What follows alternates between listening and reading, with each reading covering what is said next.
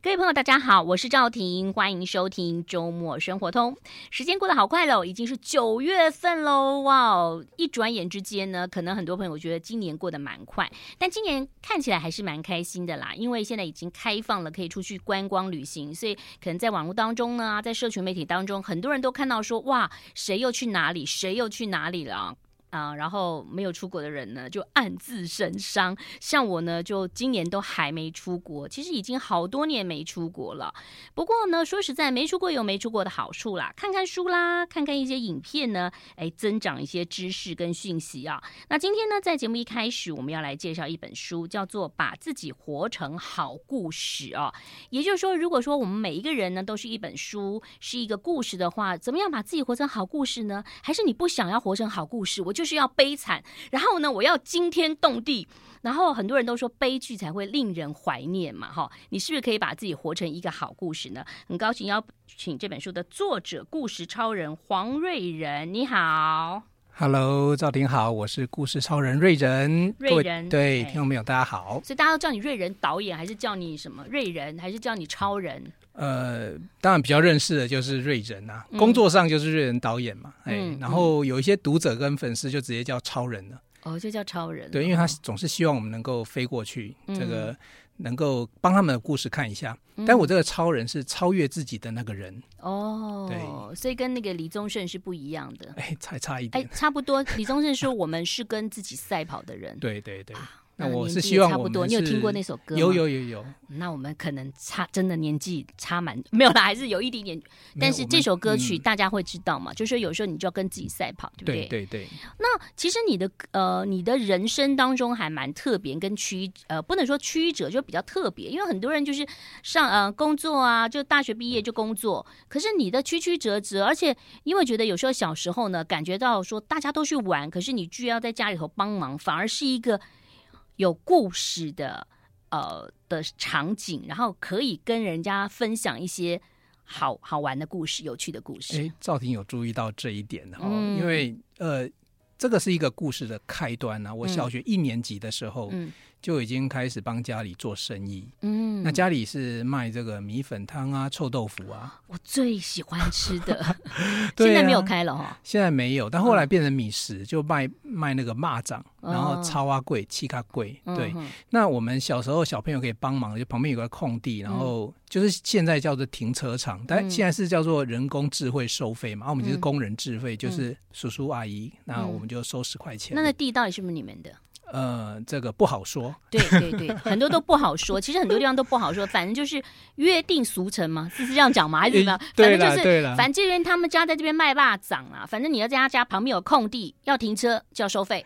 以前比较没有那种，那我小时候也没有什么观念，现在长大知道，哎，还是要小心一下，注意一下，避免侵权。就 是此树是我栽，此路是我开。如果你要到这边来，就要留下买路钱，就对。对，帮帮叔叔阿姨看一下车子，让他们放心的去爬山。因为我们家在内湖郊区山上，所以他们会去爬那个啊碧山岩呐，然后现在有那个白石湖吊桥啊，都很漂亮。对呀。哦哦，原来是这样，所以他们叔叔阿姨去爬山，你们就是他们去开心，然后我假日就在那边。那时候很想，其实我都不好意思讲说，我有看那个赵婷的节目长大。没有关系，因为每个来宾来都是这样说。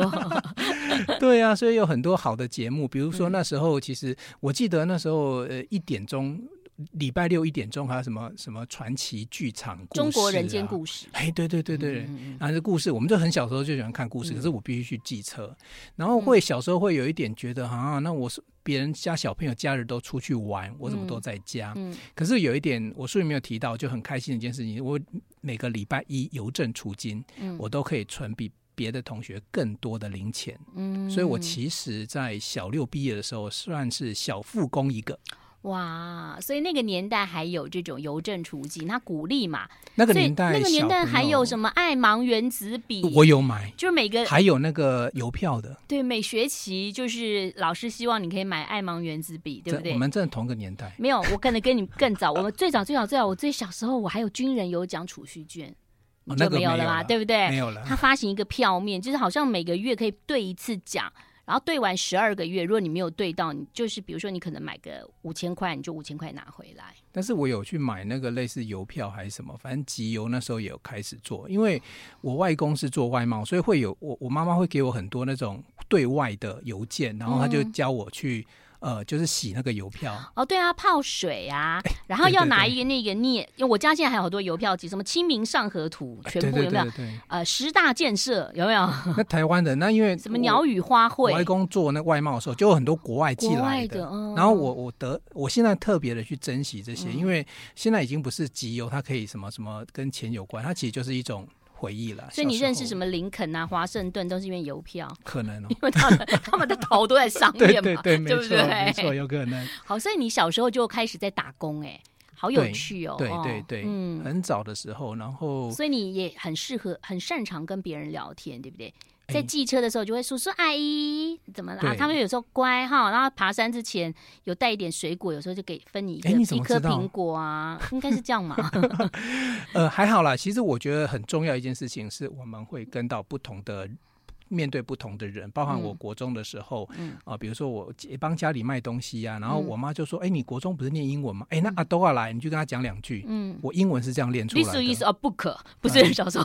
This is a 蚂蚱。哦，This is a rice dumpling。我第一次认识这个蚂蚱的英文 rice dumpling，我去查，因为要跟外国人讲这个叫蚂蚱，不知道是什么。哇，你真的很厉害耶！This is a 蚂蚱，rice，rice，rice dumpling，dumpling，对，哦，嗯，所以这个在。这个工作当中还是可以这个学习到很多哈。小时候啦，有时候小时候的怨叹，嗯，可能没没有别人环境好，可是现在都变成我很重要的故事养分或故事素材。嗯，好，刚刚才讲到小学跟中学，但是呢，他其实在这个大学毕业当兵啊，工作的时候还是有一段历程。而且你算是一个工程师，工程师转成纪录片的导演，然后又教人家怎么说故事，哇，真的是超厉害。待会儿我们来分享，马上回来。I like 103, I like radio。采石文化所出版的《把自己活成好故事》，逆向回顾、拆解过去、预想未来，从当下决定人生的精彩。哈，这听起来还蛮励志的。因为你知道，人生走到中年，嗯、尤其是说疫情这几年，可能很多人都已经怀忧丧志。或者是说呢，身体不好哦，然后真的就是很多事情就不想做，嗯，或者是说经济不好，他就会觉得很沮丧。那回首来时路，可能到了中年男人往回看，就发现说，我好像什么都没有哦。但头衔，我自己觉得，我我不是太注重头衔，但一般人还是难免。不免俗的会说什么什么教授，什么什么老师，什么什么总经理嘛，哈、嗯。是。好，回到我们这个故事超人啊、呃，瑞人超人啊，就继续来谈谈啊，就是你后来念了五专，是不是？是啊。然后你去签了志愿役啊？对。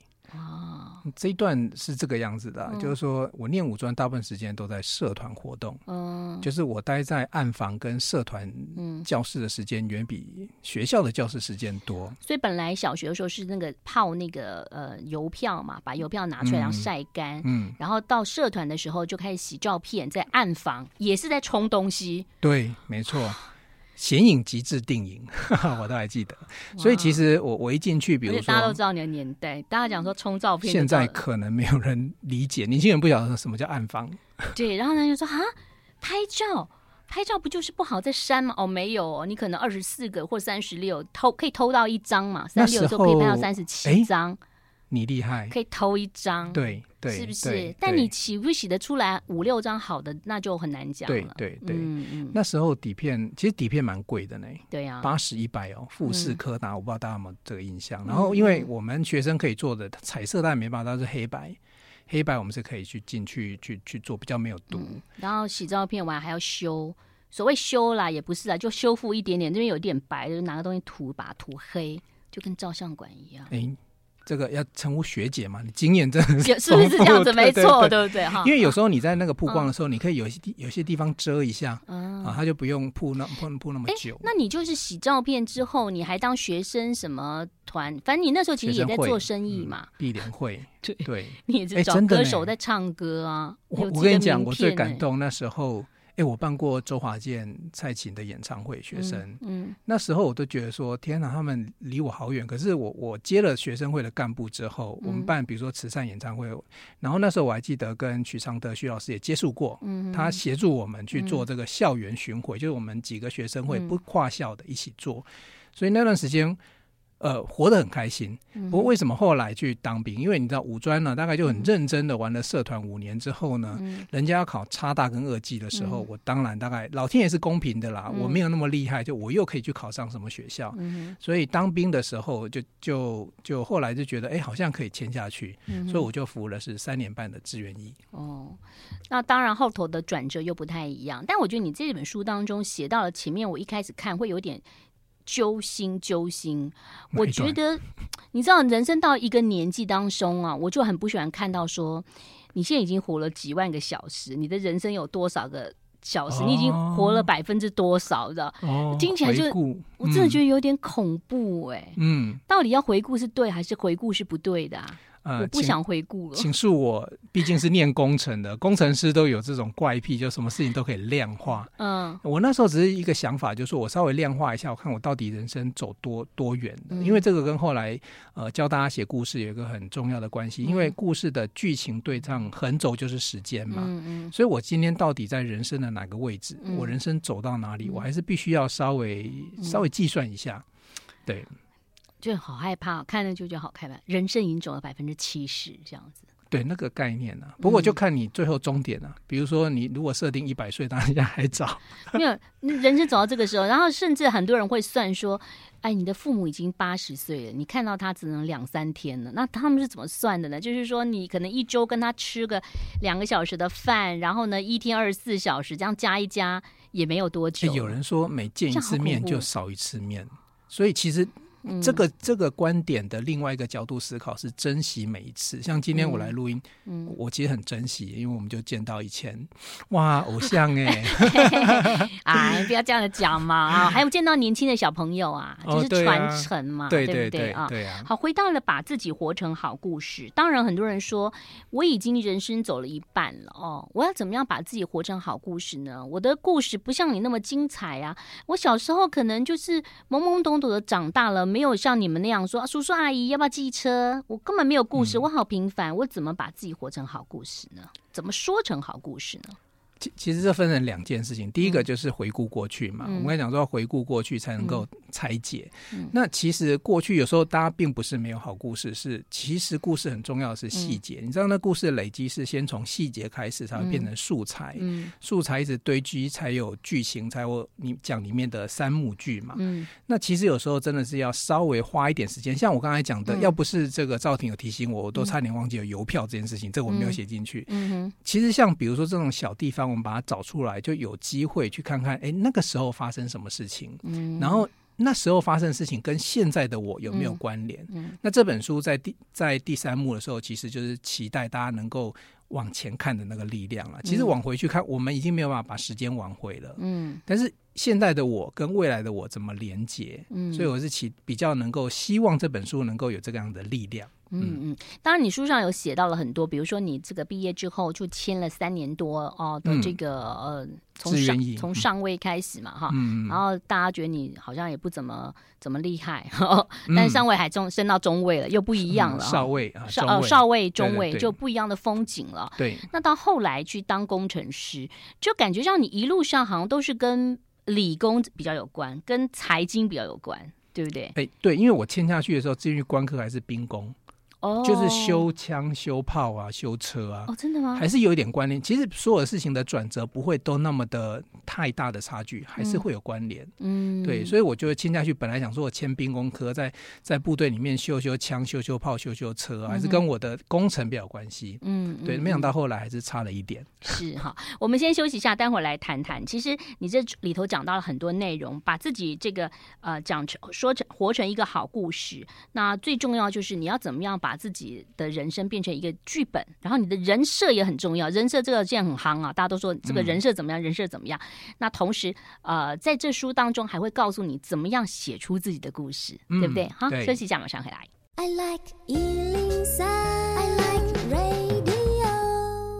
欢欢迎回来，我是赵婷。其实说实话啊，如果说呃，大家就发现说，有一些导演、有些制作人、有些编剧非常会说故事，尤其是有些导演很会说故事啊。在我成长的岁月当中，认识了颇多导演，我发现很多导演会说故事。他不仅是说给演员听，他还会说给投资方听嘛，因为他必须要有人投资嘛，嗯，所以他必须要把他的故事讲得非常的精彩。然后呢，可能故事当中还有画面，让投资方可以想象。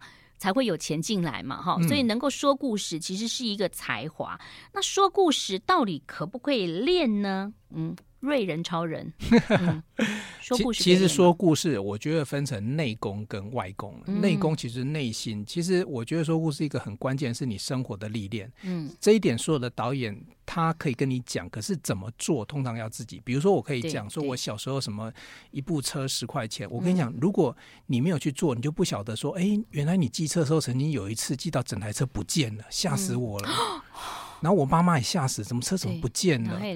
其实我也忘记那时候怎么解决。那车绝对不会平白不见，那中间一定要经过报警啊什么的处理。那其实对我来讲，你看我小时候就必须经历那个叫做危机处理。对对对，而且你小时候可能还不会不用移车，现在小孩更可怜，寄车还要说叔叔把钥匙留下来，我们会要移车哦。那个 地方很小，有有有有。对啊，所以其实我觉得。呃，讲到说故事，第一个就是内功啊。内功其实是生活历练，那鼓励大家呢放下手机，多走出去。嗯，因为有时候你每天都在手机上看的时候，你就会你看我有回头，有回头看一下大家是不是在看手机。手机有很棒的资讯，没有错。嗯，可是像比如说以前，你看我们现在做捷运哦，里面十个有九个都低头。嗯，那抬头那个是我，嗯、为什么我在看正妹？哦，没有了，我再看看大家的表情是什么。哎、欸，我抬头的原因不是，自从那个捷运当中有一些那种哦乱，有一些状况状况的时候，哎、嗯欸，我真的是奇怪的人，我非常的认真的在看这些人。然后你可以换车厢的时候，我基本上有时候我觉得这个车厢不 OK，我还是会换车厢。赵婷有没有想要写那个悬疑推理小说？我非常的适合，对不对？对对对，其实就是要这种敏锐的观察。啊，因为我爸爸在情报局上班啊，对对对，我有看过你的资料，所以怪不得奇这还是有一点，这是有 DNA 的哦，是不是？或者是家里可能耳濡目染。而且我从小被吓到，我爸说只要人家叫你名字，不要回头。哦，是因为现在这个月份吗？不是、啊，对，以前人家说，哎、欸，为什么不回头？因为你的那个肩膀上有两个火，哦、对不对？你回，你如果回头的话，嗯、你那个可能有灵就会进你身体。我，我爸说不是，不是吗？对，如果你回头就 biang biang，哇，对，哦，这有点像那个。周润发的那个电影，你这样讲，我想到我在海巡署三年半哈，因为我们反走私犯、偷渡犯渗透，在白小燕命案那一阵子的时候，我们是是全员戒备，拿了四五手枪，每天都在身上。嗯，其实我们那时候本来我们的训练就是高度敏感，嗯，对啊，所以你这样讲讲也对了，我我我。这个在服役的那段时间给我的训练，嗯、跟后来我出社会之后对很多事情的观察是关联性是有的。而且你们如果在海巡碰到一些你觉得他可能是偷渡的人，你要问他一些问题，就要问跟台湾有关的问题嘛。比如说，请问张君雅小妹妹是谁？当我们同在一起，他答不出来就不是，对不对？对对对对，确实有流有流传呐。对，不过因为我比较幸运，我在东部，我东部比较不容易走私偷渡，因为它航线长不好游，是。然后都是美眉 来做毕业旅行，我们过去盘查。什么什么意思？就是大学生毕业旅行啊，然后我们就会说，哎，因为我们长得很像那个那个警察嘛，那美眉看我们穿军服都很帅嘛，这个是真的。我我我们在部队里面就是有，因为太无聊，每天就看太平洋日升日落，那总是找点乐。这样不是很好吗？就想到小王子啊，跟他的玫瑰花。哦。嗯，我想一下，看看到底有没有弟兄们有蹦出爱情的故事。对啊，我们那时候就骑着野狼一二五，然后就到处这样子。所以其实那一段时间，我觉得您刚才的主要问题在于说，我觉得主要的观察这件事情，敏锐的观察，那来自于你的生活历练。嗯。但是如何让它变成一个比较具体，比如说你要上什么课什么的，我我里面可能讲说啊，其实戏剧里面有讲说一幕剧、两幕剧、三幕剧、五幕剧、七幕剧，那个都是一个一个一个模式给大家参考了。所以你是一个理性的工程师，然后转到比较感性的这个部分，对，中间其实是没有冲突的。嗯，有一阵子是有冲突的，就刚转换的时候，嗯、那。因为我一开始是跟导播，嗯，其实我一开始是扛呃 ENG 摄影机，然后在呃呃音乐厅啊、戏剧院啊，然后就就拍这个多机多机作业。从那时候去练影像开始，因为我虽然会洗照片，哦、可是那是静态的，对不对？对对对。那我们要转换到动态技术的部分，我要花点时间，嗯、我就拜师学艺了。你看，讲到 ENG，真的就是讲到年纪了。现场有人知道 ENG？有有有，我知道我知道，好像也只有我在举手，对不对？知道导播啦，那有没有听过 EFP 这种？哎，EFP 现在还是有啊，有啦对啊，都还是有电视台的作业。有的时候他们现在有的呃，在比较精简，就会用是呃照相机在拍了嘛，对不对？呃，现在比如说短片什么，就会变成是就是比较精简了，对，因为时代真的不一样了。对，我们也是扛在肩上的，真的哈，嗯，你的身材是可以适合可以来可以扛啊。那如果再高个十五公分，也很适合当。新闻摄影师为什么？因为抢镜头要撞人家，要手手扒鸡嘛。你讲手扒鸡，知道？我当然知道手扒鸡嘛，对，要拍那个，不要推我，不要推我什么推我？哎，最近好熟悉哦。嗯，有吗？有吗？有了，我们会讲说，哎，前面文字蹲低一点，我蹲低一点。文字记者因为分文字第一排嘛，然后再就是摄影第二排。我们太了解，我们当主持人都很识相。比如说我们在主持一场记者会的时候啊，有一些很棒的这个这个。男女主角很帅的啊，当他们要合照的时候，我自动都会移到角落最旁边去，免得会被第一排摄影说：“哎，那主持人走开一点。”因为他们连切镜头都不想切，都要叫我们，那我们就不如就自己、哦、自己退后一点嘛。对对，对够为了构图，可是、嗯、可是您主持人家有 take 你那个 close 的，也也可以满足了，也也很难啦。就大部分他们要看到的就是男女主角嘛，就是旁边就不会有一些。枝枝节节，枝微末节，这这就是说，你要知道自己的，你看这也是角色，对不对？嗯，所以讲到人设，对哈，对，这就是角色。然后有时候你要了解自己在什么位置，要说什么话，做什么事，对不对？没错。好，讲到了人设，人设大家就好关心，我要怎么样的把我的人设设定好呢？啊，是不是可以跟我自己的本人有一点点差别，有一点点的美化呢？哈，休息一下，马上回来。I like 今天呢，邀请到这本书的作者黄瑞仁，把自己活成好故事。那他同时呢是导演、编剧、行销计划、地方经营、策展人、讲师、企业顾问，做所有事情的初衷都是因为要说好故事，做好更多好的事情。是的，这一段其实你可能要注意一下呼吸哦，这可能很难一个句把它写杠杠然后同时也是经营 Podcast 节目指北针，对不对？嗯、是。然后现在是故事策略长，嗯。现任象棋吗？象棋应用，对，哦、这是新创的另外一家公司。哦，故事策略长，好酷哦！我也好想当故事策略长哦。嗯，其其实我觉得赵婷非常适合。刚才聊下来，嗯、第一个你光是那个悬疑推理这一块的细节，嗯，然后第二个是啊，你本身在这边的历练，这个这个我讲什么？从小到大。对啊，好啦好啦，非常的透彻。不要赞美我，听众朋友要想要知道，就是人设。我们先讲到人设，嗯、这个人设很多人都知道，现在很夯啊哈。嗯，人设要怎么人设？写一个故事一定要人设吗？人物设定？呃，嗯、其实一开始我们，比如说我们任何的一部戏要呃编剧啊，那包含后面的选角，其实都跟人有关系。嗯，那每一个故事的人物，不管男主女主，他其实、嗯。你设定个性之后，会跟他的剧情后面都一定会有一定直接关系，这是编剧的角度啦。嗯、可是我们的人生就不太是这样子，我们生出来，我们没有办法说啊，我们去调整自己的什么什么个性啊。嗯，所以我我我会觉得这样子，就是说刚开始的时候，像小时候我可能是被家庭定义的，爸爸妈妈说，哎、嗯，你应该这个样子。其实我去念台北工专也是我阿公说，因为我阿公做贸易，他觉得哎，台湾未来一定是电子业的天下。哦，阿公很有远见呢。那对，然后他就说你一定要，那时候就真的台积电。七七民国七十几年那时候刚开始，嗯、然后我那时候阿公应该更有远见，说记得台积电股票那是几十块的时候马上买下来。呃，可是阿公不晓得，我后来把它卖掉去创业。哦，我不知道他、哦、本来有买台积电股票。呃，其实员工我那时候去还有，哦、有对我常常说我如果创业哈，有一件事情不要做了，嗯、就是股票不要卖。嗯，你看十年到现在，那时候六十块。千金难买早知道，对不对？对啊，可是我如果不去卖掉那些股票，我就不会有机器呀、啊，我不会有那个 handing cam，没有 ENG。你不去卖股票，嗯、你可能还在台积电啊。然后你可能说的故事又不一样，就是一个工程师，就是小时候帮人家帮妈妈这个卖东西，然后帮人家看车子，然后最后就变工程师。嗯、可是我不会坐在这里跟赵婷录音啊。呃，对，除了瓦基。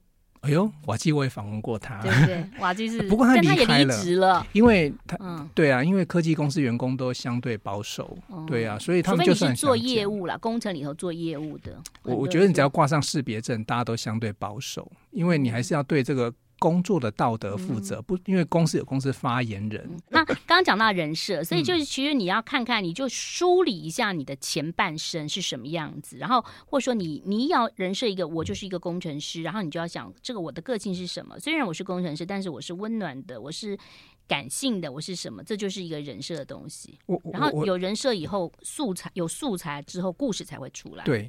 我我进，其实我举两个小例子哈。第一个，我在部队的时候，我是少尉中尉嘛，那、嗯、我是区队长、中队长嘛。嗯、然后我那时候的设定是啊，我难道只是一个被我的学长一直念念念的那种菜鸟？这个这个部队的区队长嘛，嗯、那我不服输，所以我尽量把自己做好。后来长官也提携我，能够接管一个书花，你们去走那个书花，整条公路都归我管。那时候，嗯哇，我那时候才发现，天哪，我是地方军政首长，因为那边没有其他的部队了。整条都归我管，对呀、啊，没有没有这个令尊还是这个体系的，就就更有那个感觉哈。那第二个例子是说，我到台积电的时候，我刚开始的第一个专案哈是康乐股长哦，帮全部的单位来办那个家庭日，那老板要求呢两天一夜，花莲那个大饭店来回，然后什么什么都要。那你熟啊？你东部多熟啊？第一个东部熟了，嗯、第二个是我以前还当过假期活动服务员哦，还有鲁拉拉嘛。哎，对，就这些事情我都可以的，嗯、所以我那时候觉得说我我进去也不见得一定都是把工程背景拿出来，我如果能够满足整个部门四五十个人战力提升，嗯、我的价值也就有了。所以这时候我在定义我自己的时候，除了工程师，我可以是康乐股长。嗯、在部队的时候，我虽然是一个预官，嗯、但是我定义我自己希望能够表现比入官。正起身能够更更好一点，嗯、所以每个人在除了自己背景赋予你的人设之外，嗯、你自己还是可以可以有一点变化的。但因为你是积极嘛，有些人就想啊，不不要就这样子嘛，就过了嘛，那过了就过了嘛，哈，所以他的故事也许就平平淡淡了嘛，所以那个曲线就比较平，是还是会有，对呀、啊。嗯。好，那你在书当中其实有谈到了一个这个纪录片，对不对？嗯、这个这个纪录片是一个孩子小学生爬那个合欢东风对的故事，嗯，好，来跟我们分享一下。啊，其实那个其实背后它其实是一个大故事，说呃彰化的水尾国小他们做了一个水尾溪的整个探查，大概四大项目，其那其中有一个就是源头的探查。嗯，那其实老师有一次就是说，哎，他觉得小朋友还差一样，嗯，因为那个浊水溪的上游啊，他跟我讲在哪里，他说。在那合欢山东峰的那一池水，哦，上游在那边，哦、就是你如果真的要把它真的想到上游的话，嗯、那我就看到什么？看到其实那老师没有什么资源，可是两个老师带七八个学生去完成这件事情，嗯、然后学生很努力的去爬山，然后其实前面还有包含他们到山上飞空拍各种，你知道小朋友小学生哦，嗯、他们就自己操作空拍机哦，很厉害呀，嗯，小朋友自己操作不是不假手老师，因为通空麦机常常一开始学的时候都那个都会。坠就掉下来。对对对对，其实我我我我在 YT 里面有个有个纪录片，就是谈那个飞机坠机，老师怎么样教小朋友去挽救那台机器，然后那个那个飞机真的救回来。其其实我那一段看到的是一个教育的故事啦，我就很期待说，哎，我们的教育如果能够这样做，带把小朋友真的带到大自然去体验，然后遇到问题的时候怎么解决。所以我自己在看他们过程当中，我虽然把他们做记录下来，可是我看别人的故事，也给我自己一个很大的力量，呃，让我觉得，哎。别人可以，老师可以，我应该也要做得到，嗯、那就是故事的力量。嗯，所以其实有时候说故事，比如说你今天只是跟他讲说，哦，我带着孩子去看看，呃，整个的上游是什么，跟你怎么样说这个故事，然后他们怎么样齐心协力的一起去完成一件事情，就不一样了，对，对不对？没错，没错、嗯。好，休息一下喽，待会儿继续聊。I like 欢迎回来，我是赵婷。今天邀请到纪录片导演黄瑞仁，那他跟大家来谈谈怎么样把自己活成好故事啊。因为刚刚呢，从他的一个经历当中，你可以知道呢，他从一个工程师，然后到后来拍纪录片，就是当摄影师。呃，真的蛮厉害的，因为有时候你拍纪录片当摄影师也不见得会说故事，但他告诉大家要怎么样说故事，比如说用三幕剧呃来改变人生的观点啊。嗯，那回到这本书的呃，在最重要的这个过程就是，如果说很多人想要说我要定义自己，因为很多人听到了你的这本书会觉得哎，好好奇哦，我也想要把自己说成一个故事嘛哈。你知道你知道人生哈，有时候。到最后的时候，就会有人帮你 写一个故事，那叫自传，对不对？对。啊，不是，我是说那个是自传是要出书，我是说有的人到告别式的时候，他自己看不到嘛，对不对？就会有有一个故事，那也是最后的那个故事，最后的故事。但是如果说你可以自己先写一个故事，让别人了解你，其实你未来的这一段岁月，几十年的岁月，其实就就是我觉得也可能算是一个崭新的自己吧，或者是说，嗯。怎么讲？更新后的自己可以这样讲吗？可以哦，重新设定后的自己。对，因为我们手机都要更新嘛，对，半夜都要给我们偷偷偷偷给我们更新嘛，哈。所以呢，从过去的故事再一次定义自己，再更新自己。对对对，呃，赵林讲的很好，我们不要等到我们去民权东路或辛亥路去听别人讲自己这一段，好，这当初我们可能也没有办法听到。呃，搞不好听得到了，我不晓得，没有经历过，应该听得到。但是我更希望写的这本书，其实在我第三幕，其实是鼓励大家哦，就是说，你为什么要？很多人觉得，那我干嘛看自己的故事，写自己的故事？其实是要重新整理自己。我们讲说回顾过去嘛，拆解过去，嗯、那你才知道未来你要怎么。刚才讲的人设啊，设定要怎么做哈？嗯、那我这边其实有提供几个几个方法给大家，大家就参考一下。第一个就是说。呃，你的未来啊，我们讲梦想这件事情哈，我常常讲一件事情叫做呃，永远在梦想里微笑，嗯，哦，永远在梦想里微笑，对，嗯、故事里就有你的骄傲，嗯，啊，或者说永远在梦想里骄傲啊，故事里就有你的微笑，都可以说得通。嗯、那是什么意思呢？就是说，你如果有一个方向，你往那个地方走。嗯那你的故事就是我们讲的故事要有终局嘛？嗯、最后铺陈冲突解决，最后人生的那个解决，嗯、除了在辛亥路之外，嗯、你要留给人家看到的是什么？嗯、那如果有这个方向的话，我们人生就比较明确一点。嗯、所以那个叫做呃，企业叫做愿景，但人生叫做梦想。嗯那其实我用一个形容词，大家比较能够理解，就是什么叫愿景，什么叫梦想，它叫天边的月亮。嗯，还有晚上的时候，如果你迷路了，可以帮你照一下你的路。嗯，然后呢，呃，什么叫梦？所以你的 podcast 是指北针，哎，就是指方向。因为我觉得人生最重要是前进的方向，不是现在的位置。嗯，对。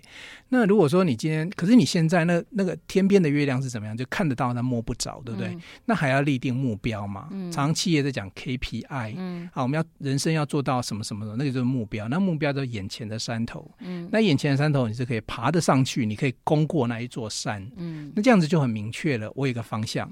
那我要去攻过哪个山头？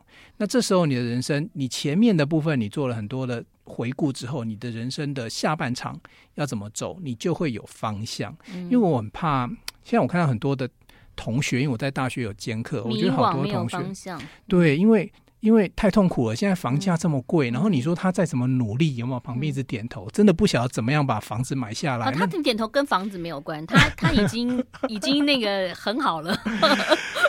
对啊，就是很多人就是就是想说，对啊，那我这么努力，然后要干嘛？其实还有一个就是说，现在孩子，比如说你看，像我们今天小孩子啊，对不对？他可能已经什么都有了，嗯。他反而觉得他不知道什么目标。你看我们小时候，我们那个年代当中，我们会觉得说我们要努力工作，光宗耀祖，考考上一个大好大学，然后全呃这条街都给你鼓掌，对不对？对对对。那现在小孩子其实他们就是一个一世代嘛，出来有手机有什么，他什么讯息他都很早就知道了，然后他也可能觉得没有什么要追求目标，嗯、房子我家有啦，车我家有啦。所以，我们当父母应该把。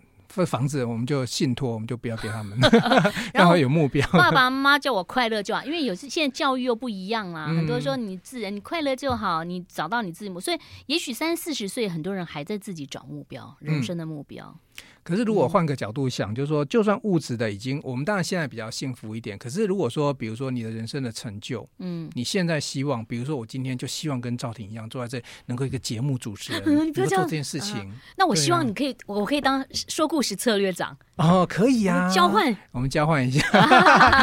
你看你现在做的就是我小时候的目标，正在一直不断的往前去去 upgrade，就是你刚才讲的，就是增加自己的能力。你不要这样讲嘛，让我留一段时间让你访问我好了，大概还有一分半。真的哈、哦，嗯、我要变成指北针的故事 那个故事超人了。那那赵婷，你小时候到大，嗯、我知道你小时候就一路演上来，嗯、你人生真正的梦想是什么？